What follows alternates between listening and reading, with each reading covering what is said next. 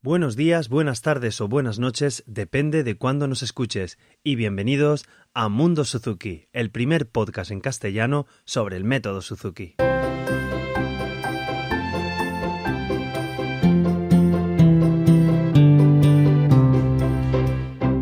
Bienvenidos una semana más a Mundo Suzuki y este es el cuarto capítulo ya de nuestro podcast que poco a poco va creciendo, cosa que me hace eh, enormemente feliz. Bueno, hoy vamos a hablar sobre el juego y cómo poder utilizar el juego en nuestro estudio diario con, con los peques. Os voy a poner en situación. Tenemos el momento en que vamos a estudiar, vamos a coger el instrumento muy felices con nuestros niños y resulta que el niño o la niña no quiere estudiar en ese momento, no le apetece tocar el instrumento. ¿Qué podemos hacer o qué recursos podemos utilizar? A ver si en este capítulo podemos ayudaros. Lo primero que quiero dejar claro es que eh, la metodología Suzuki es una filosofía de vida. ¿Qué quiere decir esto? Que debemos meterlo dentro de nuestra vida como una rutina más. Hay gente que dice no tengo tiempo para estudiar, es que no encuentro el momento del día para poder estar con el peque. A ver, yo me planteo, todos los días comemos y todos los días eh, nos lavamos los dientes y todos los días nos duchamos. Vamos, esperemos que todos los días. Entonces sí, sí que hay tiempo para, para encontrar estas, estas situaciones. Vamos a buscar o vamos a crear un momento en el cual podamos estar con nuestros peques 15, 20 minutos al día, a poder ser media hora jugando con ellos. ¿Y cómo jugamos? Pues, pues a través de, del instrumento teniendo en cuenta que tenemos que meterlo dentro de nuestra vida. Bueno, llegado el momento, nos ponemos a tocar, el niño no quiere tocar, pero bueno, como nuestro profesor de Suzuki nos ha dicho, cogemos el instrumento y nos ponemos a tocar nosotros para motivar al peque. Resulta que estamos tocando y no funciona lo que nos ha dicho el profesor, el peque va a su bola y no no nos sigue. Entonces los padres nos desesperamos cada vez más y a ver qué es lo que podemos hacer. Los niños normalmente eh, aparentan estar, diría pueden estar cansados, pero bueno, aparentan estar muy cansados.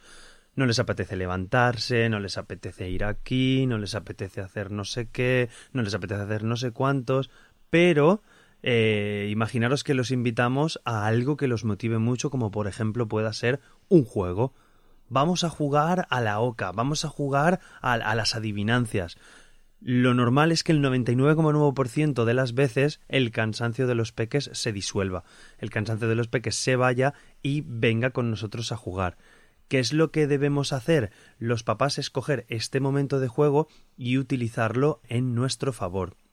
Vamos a daros una serie de, de, juegos, una serie de recursos, a ver si os sirven en vuestro estudio.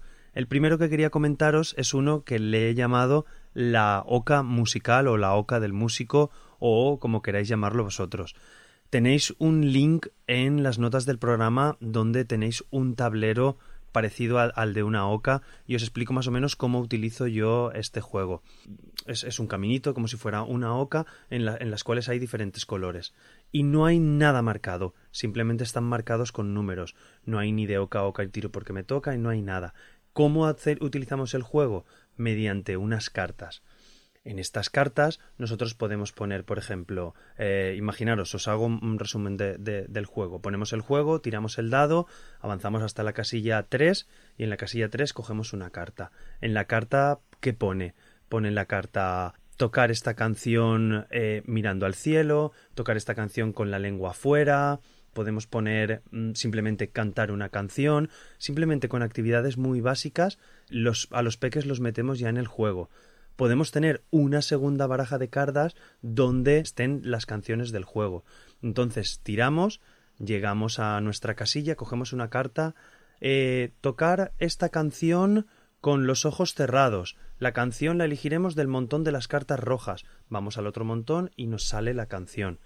Lo tenéis todo esto en las notas del programa. Tenéis un link de descarga donde podéis descargaros cartas de juego y el propio tablero para que podáis utilizarlo por si os lo queréis imprimir y probar a ver cómo, cómo funciona.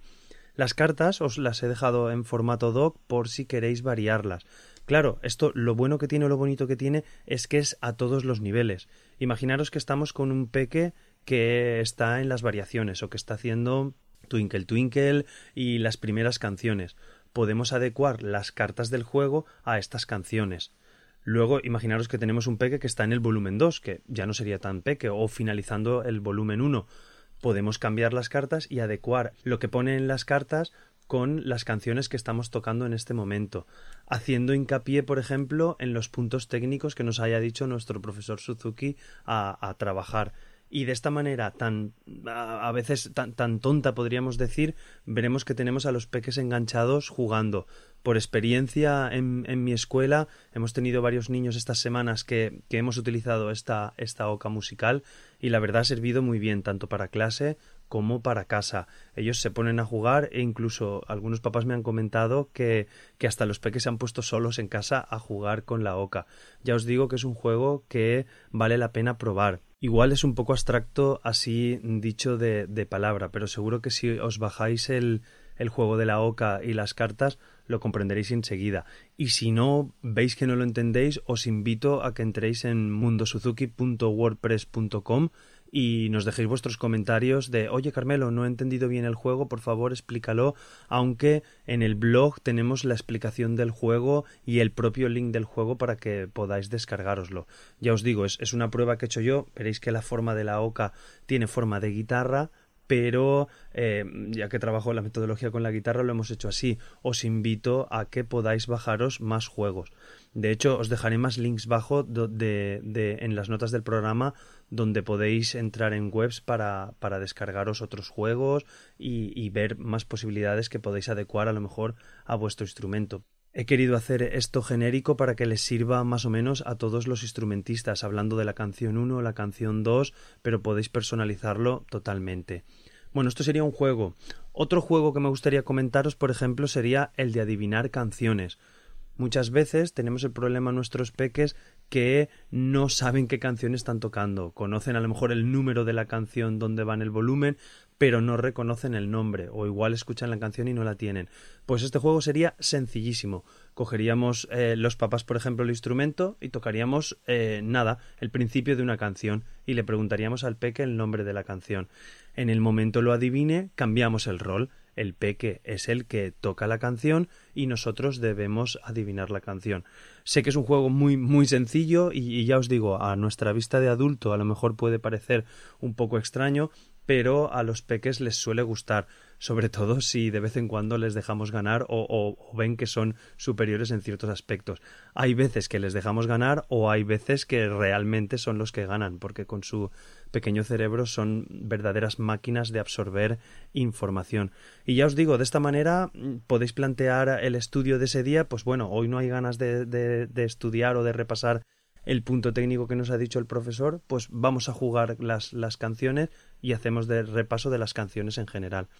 Ya os digo, yo a este juego le llamo el de, el de adivinar canciones. Otro juego que también le triunfa mucho a los peques es el juego de la búsqueda.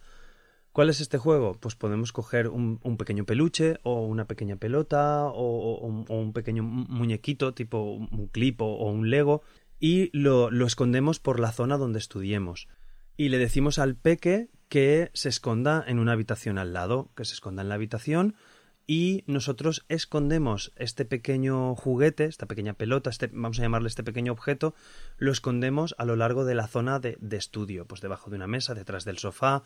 Cuando el niño entre, lo llamamos, nosotros empezamos a tocar el instrumento. Si tocamos fuerte, es que está el niño está cerca del objeto. Si tocamos suave, el niño está lejos. Es una variante de, del juego de frío caliente, frío caliente, que te quemas, que te quemas para buscar una cosa, pero con música. Y nos ayuda mucho para poder trabajar la interpretación. Una vez el niño ha encontrado la, el, el objeto, cambiamos de nuevo el rol. El papá o la mamá será el que se esconda en una habitación y el peque esconde el muñequillo, claro, no debemos verlo, esconde el muñequillo o el objeto en otro sitio. Cogerá el instrumento, nos llamará, nosotros apareceremos en, en, el comedor, si estudiamos en el comedor, por ejemplo, y el peque se debe poner a tocar. Si estamos cerca del objeto, tocará más fuerte, si estamos lejos del objeto, tocará más suave. Ahí está la gracia nuestra para ir acercarnos al objeto. Si ya lo hemos visto, podemos alejarnos, acercarnos y es una manera de hacer que el peque o la peque toque durante más rato. Podéis pensar, claro, pero esto ya es cuando los peques tocan bastantes canciones. Bueno, lo podemos trasladar al inicio cuando simplemente tocando una sola nota, ya sea una sola cuerda, una sola tecla, dependiendo del, instrumento que, que, trabajéis, pues tocando esa cuerda, simplemente sonando más fuerte estaremos más cerca y sonando más suave eh, estaremos más, más lejos. Bueno, estos son, son, son tres ejemplos que, que, os he querido poner que, que, me gustaría que a lo mejor utilizarais. Si los utilizáis en casa, me encantaría que me enviarais vuestro feedback, que me enviarais vuestras, vuestros comentarios sobre, oye, sí que ha funcionado, oye, este juego me ha encantado porque a, mi peque les, les sirve barbaridades para, para jugar en casa. Y bueno, os animo también a que utilicéis juegos, podríamos decir los juegos casuales de vuestros hijos. ¿Qué, qué quiero decir con esto? Eh, seguro que yendo por la calle, eh, en el ascensor, en el coche, ha habido una situación en la cual el, peque se ha reído con algo o, ha hecho, por ejemplo, mi hijo le encanta cuando venimos del cole pararse y hacer una estatua y no dejarme pasar caminando. Luego hacemos un juego y se va corriendo y vuelve a hacer una estatua. Pues ese juego lo repetimos todos los días al volver del cole. ¿Qué podemos hacer? Ese juego trasladarlo al instrumento. Mm, por ejemplo, cuando yo toque que se mueva, cuando me quede parado, pues que se quede una estatua.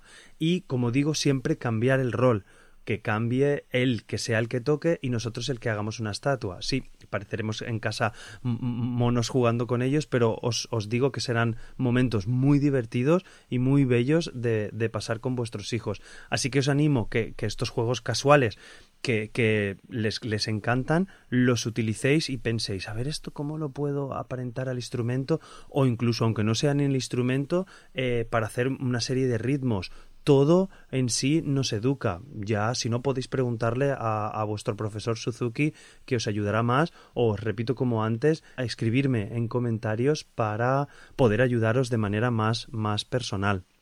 Y bueno, espero haberos dado un poco de ayudas en estos momentos que se hace más delicado el estudio con vuestros peques. Y una cosa que es súper importante. Como habéis visto, en todos los juegos tenemos una participación activa al 50%. No vale eso de darle el juego de la oca y, vale, pon un dado y ponte a jugar tú solo. No, porque perdemos todo el poder que podamos tener al estar con ellos jugando.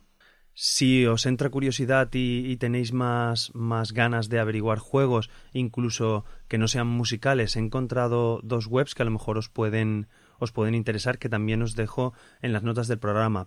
Una es supersaber.com, que la verdad está, está muy bien la web porque es una serie de juegos digitales en los cuales los chiquillos pueden jugar y aprender, pero quizás a un nivel un poquito ya más mayor, más mayores a partir de 6, 7, 8 años. Y luego hay otra web también que se llama familiaycole.com que encontraréis diversas actividades para imprimiros y, jugar con vuestros peques, ya sea a nivel eh, musical o a nivel del colegio, que es donde está enfocado. Y bueno, con esto termino el capítulo de hoy, que lo hemos dedicado un poco a los juegos. Ya os digo, si conocéis más juegos o conocéis otras opciones que os hayan servido con vuestros peques, enviárnoslo en comentarios y lo subiremos a la web para que podamos ayudarnos toda esta comunidad de, de papás y mamás Suzukis que está, está creciendo a lo largo de, de, este podcast y la verdad que me hace muy feliz porque ya, ya he recibido algunos comentarios por correo de, de papás que nos escucháis. Eh, la verdad me hace muy feliz. Y os recordamos que en iTunes podéis, podéis darme una valoración positiva para el podcast, ya que nos posicionarán mejor en iTunes y nos podrán conocer mucha más gente dedicada a esta metodología. Y esperamos vuestros comentarios en mundosuzuki.wordpress.com y también en el correo mundosuzukipodcast.gmail.com.